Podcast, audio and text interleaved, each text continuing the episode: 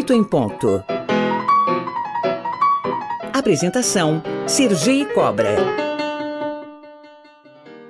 Muito bem, às 8 horas e 33 minutos, de São Paulo completa 469 anos. A maior capital do país foi fundada em 1554, quando os padres jesuítas Manuel da Nóbrega, José de Anchieta e Manuel de Paiva estabeleceram a companhia no pátio do colégio. No dia 25 daquele ano, o padre Manuel de Paiva celebrou o local na primeira missa de São Paulo. Nós vamos celebrar a data com uma entrevista agora com a Rosana Schwartz, que é da Universidade Presbiteriana Mackenzie. Muito bom dia, Rosana. Obrigado pelo nos atender e bom dia de volta ao Oito em Ponto. Bom dia. Nesses 469 anos, o que, que a gente aprendeu durante esse período, hein, Rosana? O que, que os paulistanos levam de lição depois de todos esses anos? Que nós temos uma cidade composta por indivíduos que construíram, né, é, essa cidade é, de várias formas, né, e nós temos uma cidade interessantíssima. E é, uma cidade que abraça, acolhedora e ao mesmo tempo é uma cidade perversa, né, é, aonde você tem uma característica da manutenção durante muito tempo, né, é, do atrasado, do rural, porque até o finalzinho do século XIX, São Paulo não tinha muita importância no Brasil. Ela teve no início, como você falou, depois passamos a ter é, importância no Norte, Nordeste, Minas Gerais, e ela ficou um lugar de, né, de, de passagem, né? Então ela forja no final do século XIX a sua, a sua cara, vamos colocar assim, né, a sua identidade. Então ela vai ser a São Paulo dos Bandeirantes, aquele que desbravou, que abriu o Brasil, e o Brasil é por, o que é por causa dos bandeirantes, das entradas e bandeiras. Ela também é a cidade da ordem, da disciplina, porque nós vamos é, abraçar a, a, elite paulista, né, a elite né, de São Paulo, enriquecida com café, os discursos liberais, os discursos republicanos que vêm do oeste paulista. Ela também é uma cidade que teve nomes, expressões de, de uh, artísticas é, fortes. Então, nós temos que entender né, que foi, ela teve um crescimento também totalmente desordenado, com vazios urbanos e reformas, criando apagamentos de uma história passada para se projetar numa história futura, não é nem presente, é futura, com ritmos entrecortados. Então nós aprendemos que a cidade ela faz parte do nosso cotidiano, da nossa vida, e ela nos molda e nós mudamos a cidade com os vários comportamentos e principalmente com algumas marcas de memória é, que são deixadas nessa cidade, né? A cidade da arquitetura de Ramos de Azevedo, marcada por, uh, centro, por um centro histórico com grandes personagens e grandes uh, momentos, né? Uh, da história do Brasil, do mundo, na própria, no, próprio, no próprio local dentro da cidade. Ah, o, nosso, o nosso lema, que está, é uma expressão em latim, né, non ducor duco, que está estampado, que, que traduzindo é não sou conduzido, conduzo. Ele é um uhum. bom lema para toda essa cidade que tem toda essa origem na oligarquia do café, mas que agora está tão miscigenada, não chega a ser uma Minas Gerais, né? Porque Minas Gerais você tem quatro, é. cinco estados dentro de Minas, mas aqui em São Paulo você também tem bastante gente. É, esse é... lema tá adequado, essa coisa um pouco mais forte, assim. Tem gente que tem até um pouco de antipatia, diz que paulista é muito metido. é que são marcas, né, de época, né? Você tem é, quando você constrói a identidade, como eu falei, de uma cidade, porque ela pode ser construída de diversas formas, ela pode vir paulatinamente por causa da sua questão econômica, social e política, e ela pode ser um pouco mais forjada, densada, acelerada, que é o que vai acontecer em São Paulo, né? Então, algumas marcas, né, a, é, é, a, mesma pergunta eu lhe faço, que são as marcas de São Paulo, que está fechada, por exemplo, pelos bandeirantes, como nós falamos agora, que também já foi revista a história desses personagens, né?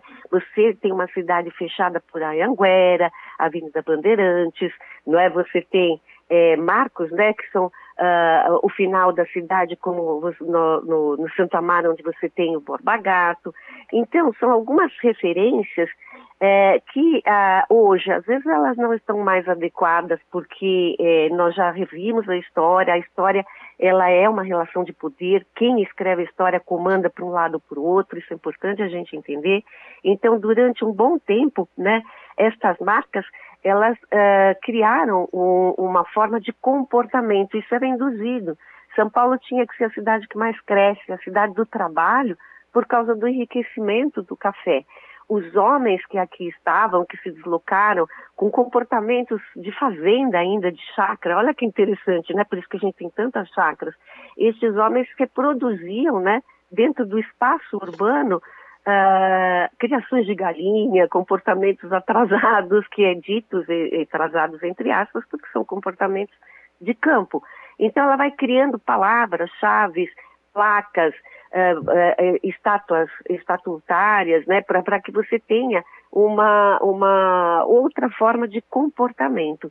São Paulo deveria seguir os moldes europeus e mais do que europeus, norte-americanos. É a cidade que derruba a sua memória da arte é, é, nouveau, francesa, da arte é, inglesa, porque a gente tem uma interferência muito grande dos ingleses, né, abrindo, né, as ferrovias, as estradas, etc., tanto que a gente marco, né, das estações, né, a vila, as vilas, a, a moradia tem que ser em vila, disciplinada, organizada, para que você atinja o progresso ela é a cidade que queria ser da ordem para o progresso. Olha que interessante. Então você tem várias palavras, não só essa, como também símbolos. Né? O, nós temos o, o Bandeirantes em vários momentos, inclusive até nas discussões dos modernistas e na Folha, né? e no, no, no jornal Estado de São Paulo, que foi tão importante é, no início do século XX, marcando essa identidade junto com os modernistas. Então é uma cidade que rememora e através de comemorações e através de símbolos e representações, ela cria uma marca, né? A cidade com ritmos rápidos, com outra uh, finalidade, a negação do ócio, por isso que é nego o ócio, negócio, a cidade do negócio, é uma cidade que é, busca, né, é, a partir dos seus habitantes, é, que aqui migram ou imigram e que aqui estavam, dos escravizados, criar os espaços, né? Os espaços dela. Muitas vezes uma cidade oculta, não é? Violenta, uh, preconceituosa, porque ela tem essa matriz que nós estamos falando, né? E outras, muitas vezes intelectualizada, uh, palco de manifestações, de transformações, né? Nossa, você deu uma aula, você fez um resumo aí.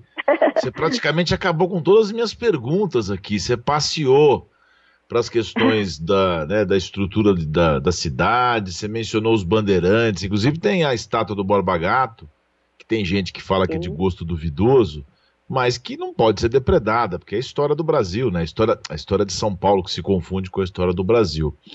O, minha cara Rosana, a gente vai marcar uma, uma nova entrevista. Eu gostei muito para você falar um pouco mais da história paulistana, falar um pouco do papel das mulheres também, que eu acho que é muito interessante, né? Anitta Mafaldi, Lígia Fagundi Teles, Tomi Otaki, que tem a parte de arquitetura. Sim.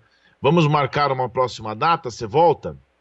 Eu volto, vamos marcar sim. E nós temos várias dessas mulheres que estão é, é, em nome de bairros, de placas, de, de, de, de, ruas, que são importantíssimas, né? Anália Franco, não só essas que são as mulheres mais visíveis, né? Nós temos, entre outras, né, é, é, mulheres que, que, que, de uma certa forma, transformaram esse olhar né, muito excludente da cidade de São Paulo e que romperam né, comportamentos tradicionais enraizados masculinos. É muito importante a gente estar tá falando. Sim, isso é o papel do historiador ou da historiadora importante nesse momento que você fez aqui com bastante brilhantismo. Conversamos com a Rosana Schwartz, professora historiadora da Universidade Presbiteriana Mackenzie. Como é que está a nossa, nossa Mackenzie? Eu, eu, me formei lá também, a gloriosa está Mackenzie. Bem, está bem, nós estamos né, avançando, aumentando né, o número de alunos, os programas de pós-graduação interessantes, que é Educação, Arte e História da Cultura, um programa interdisciplinar, interessantíssimo, né? Então, estamos né, contribuindo para a sociedade com uma visão mais humanizadora e uma educação né, para, uh, na realidade, o homem compreender né, que todos nós temos que trabalhar juntos, né, e aceitar, né, uns aos outros as nossas diferenças. Ah, essa é a pedra de toque da humanidade. Rosana, muito obrigado, viu? Um bom dia São Paulo, né? Bom dia São Paulo para você. Um grande abraço. Para vocês também, um abraço.